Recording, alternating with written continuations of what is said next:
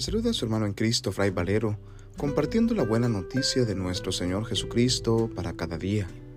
Reflexionamos hoy el Evangelio según San Lucas, capítulo 9, versículos del 57 al 62, correspondiente al miércoles de la vigésimo sexta semana del tiempo ordinario. En aquel tiempo, mientras iban de camino, Jesús y sus discípulos, alguien les dijo, Te seguiré a donde quiera que vayas. Jesús les respondió, Las zorras tienen madrigueras y los pájaros nidos, pero el Hijo del Hombre no tiene en dónde reclinar la cabeza. A otro Jesús le dijo, Sígueme. Pero él respondió, Señor, déjame ir primero a enterrar a mi Padre.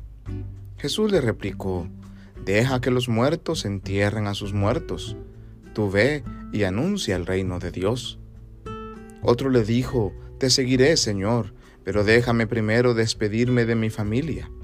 Jesús le contestó, El que empuña el arado y mira hacia atrás, no sirve para el reino de Dios. Palabra del Señor, gloria a ti, Señor Jesús. El camino del seguimiento de Jesucristo es un camino hermoso. Sin embargo, nadie ha dicho que sea un camino fácil. Son muchos los llamados y pocos los escogidos, nos dice la palabra de Dios, porque realmente no todos quieren comprometerse de lleno en el seguimiento de este que ha tenido que dar hasta su propia vida para nuestra salvación. Hay muchos que se dejan emocionar por los milagros que Dios ha obrado en su vida y en medio de esa emoción tan fuerte quieren de inmediato comprometerse en el seguimiento de Jesús. Pero cuando se encuentran con las primeras dificultades, intentan rápidamente abandonar el camino. Como este primer personaje que le dice a Jesús, te seguiré a donde quiera que vayas. Él está muy emocionado, con un fuego ardiendo en su corazón, quiere estar al lado de Jesús.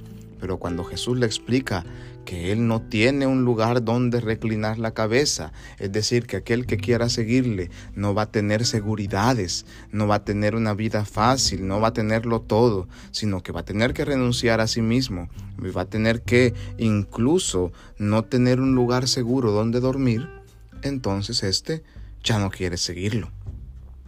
Hay otros a los que Jesús llama, pero siempre le ponen excusas. ¿Cuántas veces el Señor nos ha hecho invitaciones para poder estar con Él, para poder acompañarle, para poder darle nuestra vida, para poder servirle en X o Y tarea? Sin embargo, nosotros, como el segundo personaje del Evangelio, le hemos puesto excusas. Lo hemos ido posponiendo, posponiendo, como si fuese una simple carrera o un simple título que algún día podremos alcanzar. A este Jesús le dice, Señor, este, eh, sígueme. Y este le responde, pero primero déjame ir a enterrar a mis padres. Jesús es muy contundente en su seguimiento. Aquel que desea venir con Él tiene que dejar todo, padre, madre, hermano, hermana, porque que los muertos entierren a sus propios muertos. El llamado del Señor es hoy, porque no sabemos cuánto va a durar nuestra vida. Hoy, en el ahora, es que nosotros somos invitados a seguir a Jesús, invitados a ir y anunciar el reino de Dios, porque no sabemos el día ni la hora en que nuestra vida llegará a su fin.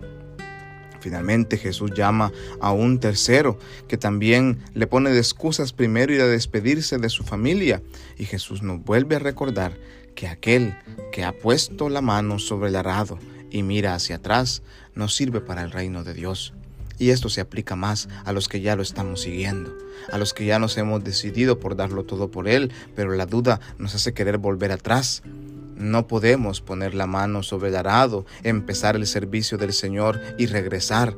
Eso sería un grave error, sería rendirnos en el camino y no confiar lo suficiente en aquel que nos ha llamado y en aquel que nos ha dado la fuerza de su espíritu para soportar las dificultades que vamos encontrando en su seguimiento. Pidámosle pues al Señor que nos siga acompañando en este camino de la vida y nos permita poder responder positivamente a la gran invitación que Él nos hace de permanecer con Él y de acompañarle en la construcción del reino de Dios, que es el proyecto de Jesús el proyecto de Dios para con la humanidad, el proyecto que estamos juntos intentando construir en esta tierra. Que en su infinita bondad y misericordia Dios Todopoderoso nos bendiga y nos acompañe en este día, en el nombre del Padre, y del Hijo, y del Espíritu Santo. Amén. Paz y bien.